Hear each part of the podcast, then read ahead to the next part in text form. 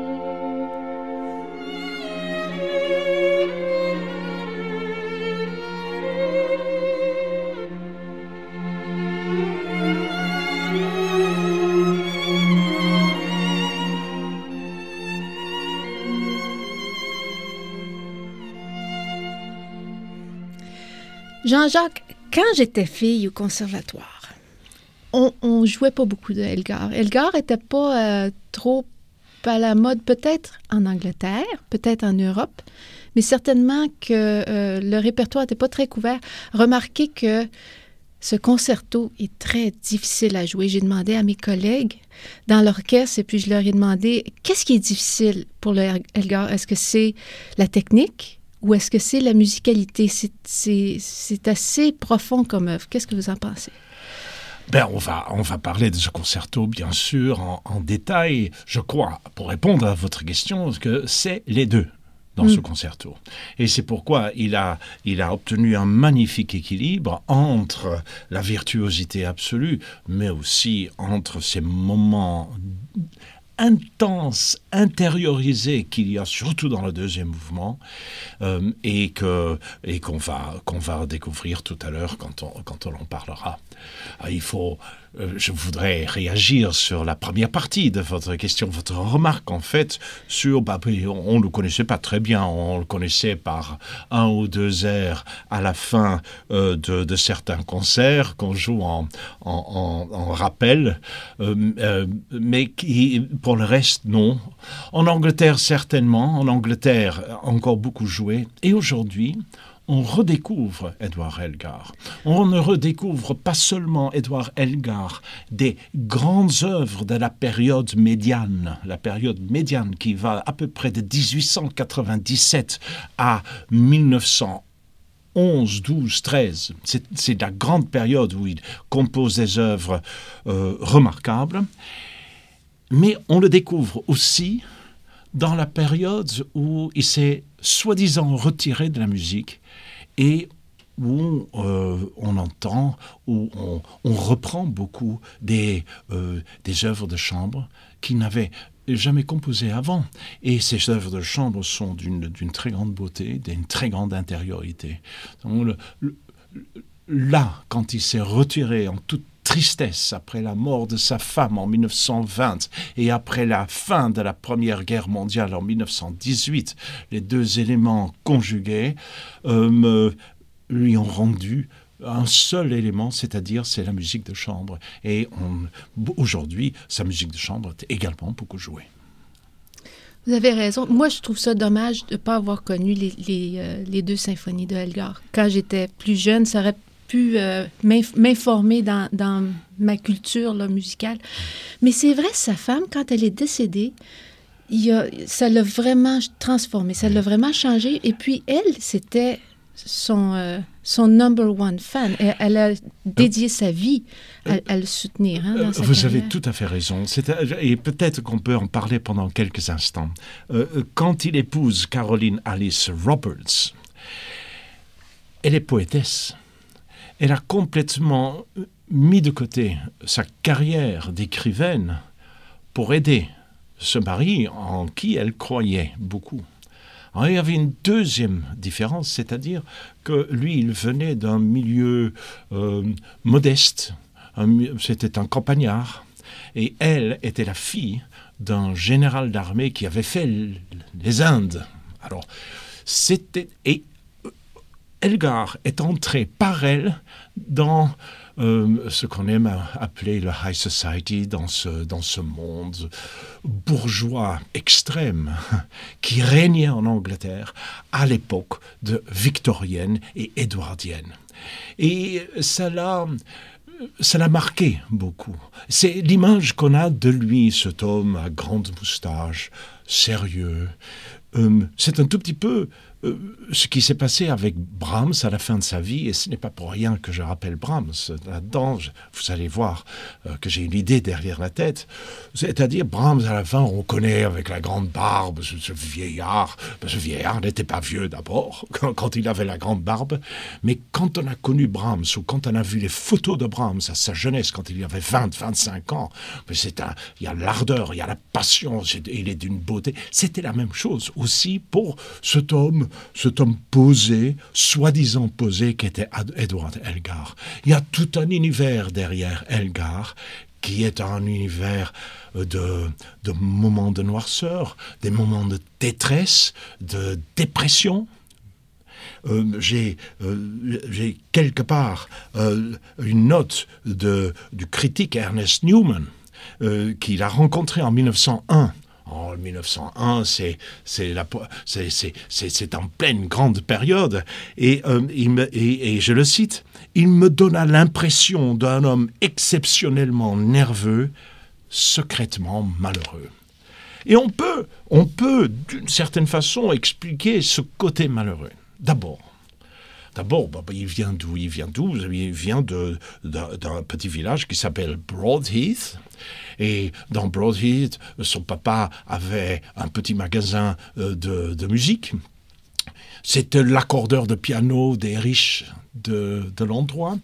C'était celui qui le dimanche jouait un peu d'orgue et qui, euh, qui a deux fils. Qui a deux fils, d'abord euh, Edward et puis après ça Joe. Joe était encore plus doué que Edward Elgar. Arrêtez. Et Joe est mort très jeune. Il est mort, oh mon Dieu, il avait, il était, il avait sous les 10 ans. Et on a appelé ça le mort du Beethoven dans la famille. Euh, je signale ça pour vous montrer que euh, euh, dans une famille, on peut avoir deux doués. Et que quand le petit Joe est, mort, il y a eu, bien sûr, Edward qui a continué à travailler un peu avec son père, mais c'est essentiellement un autodidacte. Un autodidacte qui vit dans un monde qui n'est pas le sien plus tard qui rencontre les, les grands critiques, les grands professeurs d'université. Vous savez, ses relations avec les universités ont été très mauvaises, avec les intellectuels. en fait, c'est un homme qui adorait se retrouver à la campagne pour se sentir à nouveau à l'aise. Donc, il y a un déchirement intérieur chez cet homme, et c'est surtout ça. Il connaissait sa valeur. Mais c'est essentiellement un compositeur naturel. C'est un compositeur euh, euh, qui est doué de quelque part. Et, euh, et c'est pourquoi il a ces merveilleuses mélodies, ces, mais des merveilleuses mélodies qui reflètent très clairement l'époque dans laquelle il a vécu. Et cette époque, vous la connaissez, c'est l'époque victorienne, d'une grande bourgeoisie, et où l'Angleterre est au sommet de son pouvoir euh, impérialiste. Avec la reine Victoria qui, à la fin de sa vie, à la fin du siècle, va, est nommée euh, impératrice des Indes. Vous imaginez, avec, avec des, des, premiers ministres, qui, qui, qui, de très grands premiers ministres qui savent ce qu'ils font. Alors, Edward Elgar est de cette période-là, et je vais vous dire, il commence à s'en sortir à partir de 1920 là où il est tout seul, et il est tout seul avec son destin, et dans sa musique de chambre. Je reviens à... Et, euh, mais pour le reste, pour le reste il, il représente très bien à la fois la grande musique d'Europe centrale, c'est-à-dire le style, le style Brahms. Vous savez, Brahms est mort en 1897. Brahms est euh, quelqu'un qui, qui vit à la même période une partie de la même période qu'Elgar. Et les symphonies d'Elgar euh, sont d'une certaine façon des symphonies euh, qui, qui, regardent à gauche et à droite, très anglaises, on reviendra à cela, mais en même temps qui regardent Wagner et, et, et, Brahms. Ce n'est pas pour rien que sa première symphonie a été donnée en première par Hans Richter. Hans Richter, qui est enterré. Je, suis retourné à sa, à sa tombe l'été passé dans le cimetière de Bayreuth, pas très loin de la famille Wagner, pas très loin de Franz Liszt. Euh, il voulait, ce chef d'orchestre voulait être enterré dans ce cimetière de euh, Bayreuth, donc très wagnérien. Il aime énormément cette première symphonie. On reviendra aussi à cela dans quelques instants. Mais vous me rappelez quelque chose que j'ai lu aussi, c'est que Elgar, ben, tous les compositeurs, je pense qu'on a étudié ensemble, qui ont entendu Wagner, ont été marqués par Wagner. Tristan, ils parlent de Tristan, euh, ils disent euh, entendre Tristan, je, je, peux pas dormir. La nuit après avoir entendu Tristan, c'est impossible de dormir. C'était extraordinaire pour tout le monde. Mais ce que vous me faites penser aussi, c'est que L'école anglaise de musique, il n'y a pas grand chose. Ben, je ne veux pas faire euh, euh, insulter personne, euh, une culture en entier, là, mais l'école anglaise de composition, c'est pas l'écriture, les romans, oui. La musique, qui, qui était avant? C'est-à-dire que, après Handel, oui. qui est anglais, enfin, si on ben, veut, on va dire. mais qui a été d'une force énorme après Handel, il n'y a plus rien jusqu'à Elgar, ou à peu près. C'est lui qui reprend euh, euh, cette, euh, à la fois le, disons, non pas le style de Handel, mais qui reprend les formes de musique de Handel, parce qu'il va faire un certain nombre d'oratorios et de cantates dramatiques dans la période qui précède justement et qui entre dans la grande période. C'est-à-dire que ces, grands oratorios qui font partie de la, euh, euh, du, système britannique encore à ce moment-là, c'est là où il reprend le fil, mais entre les deux, il n'y a plus rien eu. Et contrairement à d'autres compositeurs qui sont un peu plus jeunes, comme Vaughan Williams, qui s'intéressent à la musique de Bird, qui s'intéressent à la musique de Purcell, lui, il ne s'intéresse pas du tout à la musique de Purcell. Sa musique est une musique euh, romantique de l'Europe des années 1850. Alors, il n'y a aucun problème par rapport à ça. Euh, et d'ailleurs, euh, quand on parlera du, du concerto pour violon que, que j'ai réécouté, bien sûr, plusieurs fois pour, pour préparer cette, cette rencontre, je me suis dit, mais bon Dieu, bon Dieu, pourquoi est-ce que personne n'a jamais dit que dans le dernier mouvement, il, il fait, il rend hommage au concerto pour violon de Brahms. Il y a là plusieurs traits et, traits et réponses orchestrales qui, sont, qui, qui sortent tout droit du concerto de, de violon de Brahms. C'est ce que les compositeurs faisaient. Mais en même temps, en même temps, ce que je vais vous dire, cette période dont nous allons parler, maintenant on va parler un peu peut-être du, concerto pour violon, puisque c'est cela euh, qui est le centre de notre rencontre, je dois dire que euh, il compose sa première symphonie à l'intérieur de cette, période riche. Euh, il compose sa première symphonie de 1907 à 1908 sa deuxième symphonie de 1910 à 1911, et entre les deux, le concerto pour violon. Alors, il y a là une, une sorte de triade, une mhm. sorte de, de, de, trois grands monuments orchestraux, plus solistes bien sûr, qui se déploient là. Mais alors, quand on prend, si tu peux, mais c'est quand on prend cette période-là, mais en, 1900, 1905, Richard Strauss a écrit Salomé.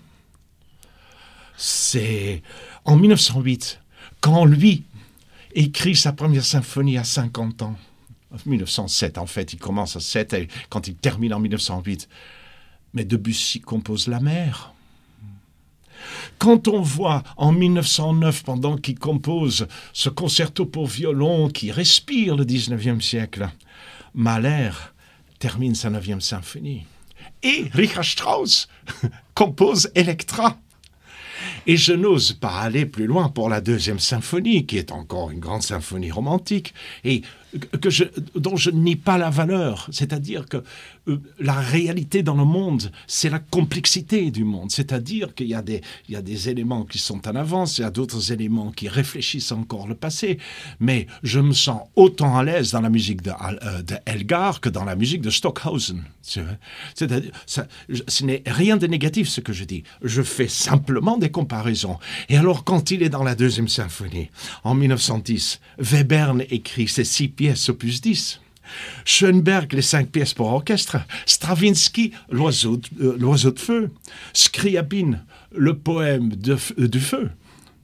Alors, euh, je n'ose pas aller plus loin parce que on va avoir Bartok et le château de Barbe Bleue en 1911. on, on, va avoir Stravinsky et Petrushka.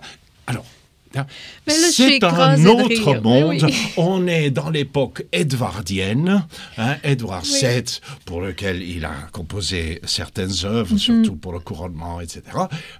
Nous sommes dans cette Angleterre qui gère le monde et qui est très heureuse dans son 19e siècle. C'est vraiment fantastique que vous ayez fait ça parce que c'est drôle, écoutez.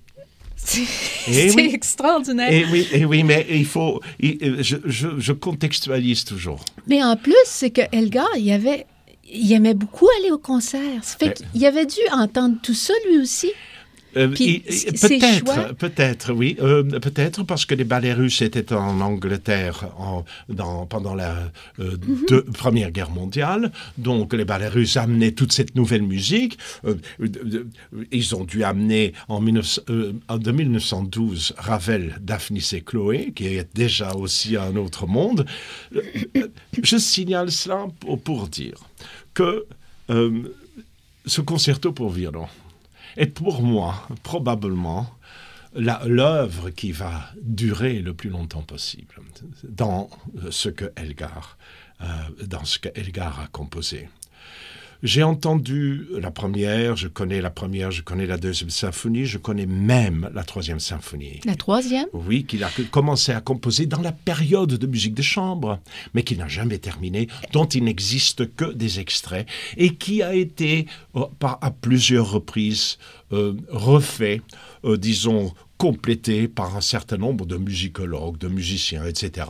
Et euh, que j'ai entendu en son entier, d'ailleurs, euh, par, par, euh, par, un des orchestres anglais à un moment donné, il y a quelques années. Mais vous m'amenez à quelque chose là qui que... Oui, une troisième symphonie, oui, oui. Oui, mais il y avait, est-ce qu'il n'y avait pas les fragments? Puis ça, ça nous amène à sa méthode de composition peut-être là, mais c'était un homme qui aimait, il écrivait tous ses fragments il collait partout dans, dans, la pièce, et puis il faisait le tour de la pièce, puis essayait de tout mettre ça ensemble. Puis est-ce qu'il n'avait pas insisté, pour, mais là on parle de la troisième symphonie, pour qu'on ne touche jamais à ces fragments de troisième symphonie? Oui et Touchez-y oui et Non. Oui et non. C'est-à-dire qu'il a été très ambigu par rapport à ça. Ah. C'est-à-dire qu'il y a des moments où il a dit, ben, si jamais quelqu'un, mais à d'autres moments, ne touchez pas. Alors, Bon, mais c'était l'homme vieillissant, il y, a, il y, a, les contradictions qu'on porte en soi, et tout ça, c'est tout à fait normal. Mais je reviens à ce que vous venez de dire oui. sur la méthode de composition. Il mettait sa musique ensemble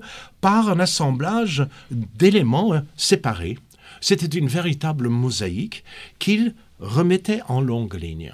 Parce que pourtant, quand on l'écoute, Elgar, euh, pardonnez-moi l'interruption, mais c'est des longues, longues, longues lignes. C'est très. Et, c'est une gestalt, c'est un tout. On en parlera tout à l'heure dans quelques instants pour le, dans le concerto pour violon. Et c'est un, c'est un véritable tout. Alors, sa force est là-dedans. Ce qu'il fait, et je veux amener le piano là-dedans, il composait rarement à partir du piano. Mais le piano devenait important pour mettre les pièces ensemble. C'est-à-dire, les compositions lui venaient d'un univers autre qui était en quoi il était doué, comme son frère l'était. Et puis, après ça, c'est mettre les éléments ensemble. Notez bien qu'il y a quelqu'un de très fameux qui, qui ne travaillait pas en collant au mur, mais qui travaillait de cette façon-là, il s'appelle Beethoven. Ah tiens, vous avez raison. Ben, Ben oui. Beethoven, c'est le contraire de Mozart. Mozart, quand il commençait une composition, il voyait la fin. Et il voyait la structure entière. Ici, il y a un effort d'organisation. Mais Elgar, et c'est merveilleux la façon dont il le fait, c'est-à-dire, c'est, on, ne le sent pas. On est entraîné du début jusqu'à la fin parce qu'il a un don des mélodies. Alors, les idées restaient longtemps dormantes, restaient longtemps dormantes, avant qu'elles ne trouvent leur place. Et Beethoven avait ça aussi. Beethoven avait ça aussi, peut-être en moindre mesure. On sait pourquoi euh, euh, certains critiques ont dit il ne faut jamais trop analyser la musique d'Elgar. Euh, on peut le faire, bien sûr, mais c'était un autodidacte et il avait sa façon de travailler et il a réussi de merveilleuses œuvres. L'autre chose, c'est que quand, on lit sur, euh, sur les œuvres de Elgar, quand on lit euh, une description, une analyse, mettons, justement du concerto, il n'y a pas un critique, il n'y a pas un analyste qui tombe pas dans le piège de, de dire, ah ben là, on sent la tristesse, on sent ici le regret peut-être, un peu de... On attache toutes sortes d'émotions, comme si c'était, comme si chacune de ces œuvres était une, une biographie, et puis c'est pas nécessairement ça. L'autre chose qu'on dont, dont- dont on s'aperçoit, c'est que Elgar, il n'aimait pas ça laisser une mesure sans, sans indication. Les phrases, il, il- il aimait beaucoup diriger l'interprète dans, dans la notation. Une phrase sans un accent ou un appui ou quelque chose, ou au moins euh, un crescendo, décrescendo, il n'aimait pas laisser l'interprète à lui-même. En, en disant cela, Oui. est-ce que vous ne dites pas qu'il avait une idée derrière la tête chaque fois? Et quand il a une idée derrière la tête, cette idée, c'était quoi? Ça fait partie de la, euh, de la biographie ou de l'autobiographie. Oui. Donc, il y a des éléments autobiographiques. Et euh, dans le concerto pour violon, le deuxième mouvement, le deuxième mouvement est clairement, clairement autobiographique. De toute façon, le, le concerto pour violon, il le dédicace. Il le dédicace en, en espagnol. Aquí está encerrada el alma de? Et puis il laisse trois petits points, c'est-à-dire ici qui. est enchâssée l'âme de pop, pop, pop. Qui Et bien sûr, c'est son ami Alice Stewart Wortley, qui était sa hein? confidente. Oui, oui, parce que dans des lettres qu'il écrit à Alice Stewart Wortley, il parle de ton concerto, en anglais, on Ah. peut you, c'est- c'est-à-dire, il aurait dit vous, bien sûr, s'il avait été francophone. Euh, euh, votre concerto est un peu plus loin, notre concerto, dans deux lettres différentes. Ah bon. C'est- C'est c'est très clair, Alice Stewart Wortley faisait partie de son univers d'amitié.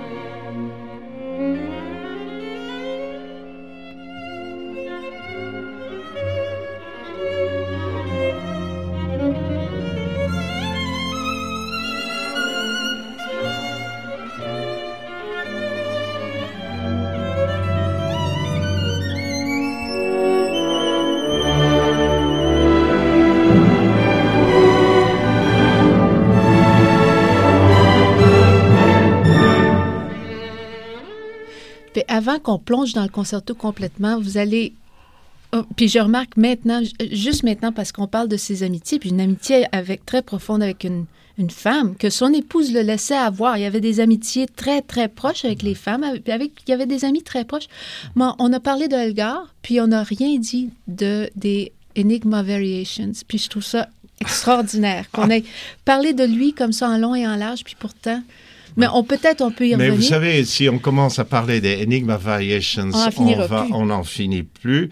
C'est une œuvre absolument magnifique et c'est l'œuvre qui est le moment clé pour lui dans sa reconnaissance dans le monde musical. C'est-à-dire que, et ça, vient très loin, c'est quelqu'un qui, qui, qui, prend pas mal de temps avant d'être découvert. D'être découvert. Et je crois que ça, c'est euh, euh, cette œuvre-là dans laquelle il décrit tout son monde, de, tout son petit monde autour de lui. Euh, je crois qu'il il faut... c'est vrai qu'il y a, y a tous ces amis. Et si on voit message derrière toute l'œuvre d'Elgar, J'aurais voulu terminer par cela, mais on revient au concerto pour violon pour donner l'exemple.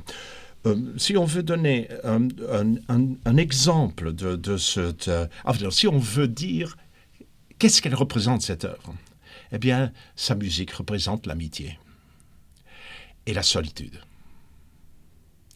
Et la solitude de cet artiste qui, qui se sent pas toujours compris. Vous savez, il a été nommé à la fin de sa vie, pas tout à fait à la fin de sa vie, comme professeur à Birmingham. Mais il n'a pas de successeur, il n'avait pas d'étudiants, les étudiants ne, le suivaient pas. évidemment, c'est la fin d'un monde. Hein. On, l'a bien dit au début de notre euh, rencontre, c'est la fin d'un monde. Et l'Angleterre, après la Première Guerre mondiale, va à peine se relever. Elle va être fabuleuse pendant la Deuxième Guerre mondiale, mais c'est la fin de l'Empire. Et cette, cette musique est une musique d'un autre monde. C'est une musique du 19e siècle. C'est une merveilleuse musique du 19e siècle. Ah, qui, qui, fait partie intégrante maintenant des salles de concert, comme vous l'avez dit tout à fait au début. Alors, concerto pour violon. Concerto pour violon, en quelques mots, euh, c'est un long concerto, hein, près de 47 minutes, comme la première symphonie, 48 minutes. Vous savez, c'était, il était dans ces... Et c'est wagnérien. N'oubliez pas qu'en 1902, il va écouter le Ring à Bayreuth. Et euh, vous l'aviez dit aussi, euh, il aime beaucoup aller au concert. Il est allé à Bayreuth et comme tous les musiciens, tous les compositeurs qui sont allés à Bayreuth, ils ont été bouleversés par la musique, cette musique de Wagner qui s'inscrit absolument parfaitement à l'intérieur de cette acoustique, de cette maison, euh, euh, de, euh, la maison du Festival de Bayreuth, bien sûr. Mais ça, c'est un autre sujet. Alors, il y a un violoniste, grand violoniste, qui lui demande d'écrire un concerto pour violon, qu'il fait, Fritz Kreisler, et Fritz Kreisler va donner en 1910 la première de, du concerto pour violon. Euh, il y a trois mouvements, comme je vous ai dit, un allegro qui est ample, très grande. Euh, euh, et puis on revient à ce qu'on vient de dire, c'est-à-dire dans ce premier mouvement, il y a, il y a, au moins cinq thèmes avec lesquels il joue, mais il y en a deux qui sont importants et avec lesquels il va construire le, le, le mouvement. C'est un, un, mouvement complexe, mais ça ne se sent pas. C'est parce que euh, à la fois c'est lyrique, c'est chaleureux euh, et on en a parlé aussi, il y a chez lui toujours cette, cette rencontre ou ce mélange entre exaltation et consolation. Le la musique d'Edgar, euh, c'est exaltation et consolation en même temps.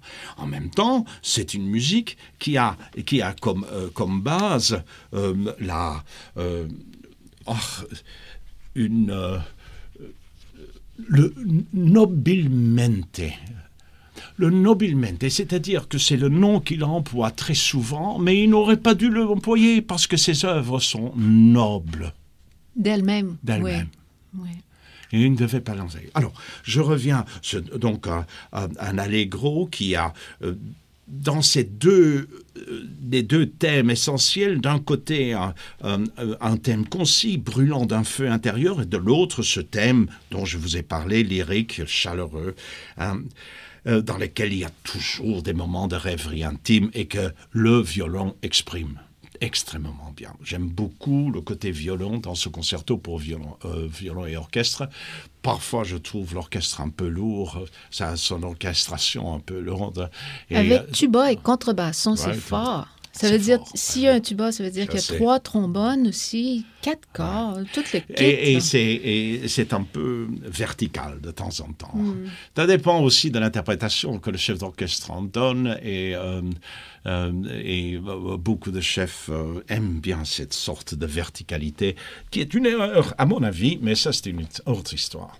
Alors l'andante, ce magnifique andante qui est, qui, est, euh, euh, qui, est le, moment intime, euh, celui euh, euh, ici est enchâssé l'âme de, et que nous pouvons bien sûr. Et ça se termine par un, dernier mouvement, celui-là, le deuxième mouvement, sûr, je l'aime énormément, énormément, parce que c'est une âme qui s'exprime. Et c'est simple. C'est très, simple. c'est très simple comparé aux deux mouvements Oh, deux autres mouvements. autour qui sont très lourds. Ça, c'est, c'est Oui. pas long non plus. Non, non, c'est ce moment de rêve, c'est ce moment de don à l'autre, Mm. finalement. Dernier mouvement, dernier mouvement commence par une sorte de feu d'artifice solo de, de, violoncelliste euh, et de moment de bravoure. Et qui, bien sûr va être suivi par l'énergie de, de, la, du moment qui suit, de énergie qui, mais euh, est extrêmement lyrique à nouveau ce qu'il y a d'intéressant là, c'est que il va vous amener à une coda, une coda qui est extrêmement longue, dans laquelle il va réemployer, comme beaucoup de compositeurs de la fin du 19e siècle, César Franck le faisait, les thèmes, les thèmes de marche du premier mouvement. C'est-à-dire, on fait un tout, on fait une gestalt. C'est ce qu'il cherche. C'est des, des longues lignes et la fermeture intérieure de, pour aller ch- rechercher les thèmes du premier mouvement. Et alors, dans cette cadence, qui est une superbe cadence, su- et vraiment remarquablement construite aussi, pour quelqu'un qui n'a jamais étudié le, contrepoint, euh, il, va, il va chercher les thèmes du premier mouvement et il va revenir au, euh, à l'exposition brillante du début. Et puis il va, va y avoir à la fin de cette coda une coda dans la coda, c'est-à-dire une super coda qui, qui reprend le thème du coda. Et c'est là-dessus que le, que le concerto se termine. Fait que vous avez interchangé dans votre, dans votre parole, là, ici, vous avez interchangé cadence et coda. Ah. Et puis, c'est quelque chose qui n'est pas habituel. Non, et dans le dernier mouvement. Dans le dernier mouvement, ça fait que dans le premier mouvement, normalement, il y a une grosse cadence, mais quelque chose qui flash, quelque chose qui, Qui oui. va... euh, c'est plus une démonstration de « regardez-moi hein, de, technique, puis de pas grande émotion. Lui, il le met à la fin. troisième mouvement, à la fin, comme ça, pas nécessairement du, du gros flash, puis en plus, il ajoute l'orchestre. Mais c'est clairement quand même une cadence, puis une coda, puis coda, c'est ça que ça veut dire dans le fond, c'est sûr. reprendre tous les... C'est reprendre tout, C'est tous très les habile. éléments. C'est extrêmement habile, c'est remarquablement bien fait. Ouais. Remarquablement bien fait. Et ça termine ce concerto merveilleusement bien. Et comme vous avez commencé à dire, et on peut peut-être terminer là-dessus, c'est diablement difficile pour le soliste. Sauf que nous, on va avoir... Je voulais vous demander qui sont vos solistes préférés pour ça, parce qu'il y a eu une espèce de controverse quand Chrysler l'a joué la première fois. Il a commencé à faire des coupures hein, Oui, oui. dans le concerto. Mais Bon. ça, c'est ce qu'on faisait au 19e siècle et au début Puis, du 20e siècle. Après ça, Menuhin l'a enregistré, Oui. apparemment, puis il avait 16 ans. Écoutez, moi, j'ai demandé à mes collègues, je leur ai dit, est-ce que c'est pas un de ces concertos que, comme le Beethoven, un peu que faut être un peu mature pour jouer ça musicalement? Non, était mature à 16 ans. Wow! Mais nous, on va avoir Zuckerman, j'ai très, très, très hâte de l'entendre jouer ça. me semble que me semble c'est son genre de musique. Je l'ai déjà entendu là-dedans. Ah et oui? euh, je crois qu'aujourd'hui, il y a très peu d'autres violonistes qui atteignent ce côté. Bon, pour la technique, il n'a aucun problème, bien sûr, mais qui atteignent ce côté de rêve intérieur, de, de regard et de regard noir parfois à l'intérieur de l'œuvre. Jean-Jacques, vous avez décrit l'œuvre comme étant exaltation et consolation, les deux ensemble. C'est parfait, c'est parfait. C'est tout à fait Edgar. Et amitié. Alors, euh, c'est notre première balado de la saison. En toute amitié, j'ai hâte de vous revoir. Merci. À bientôt. À bientôt.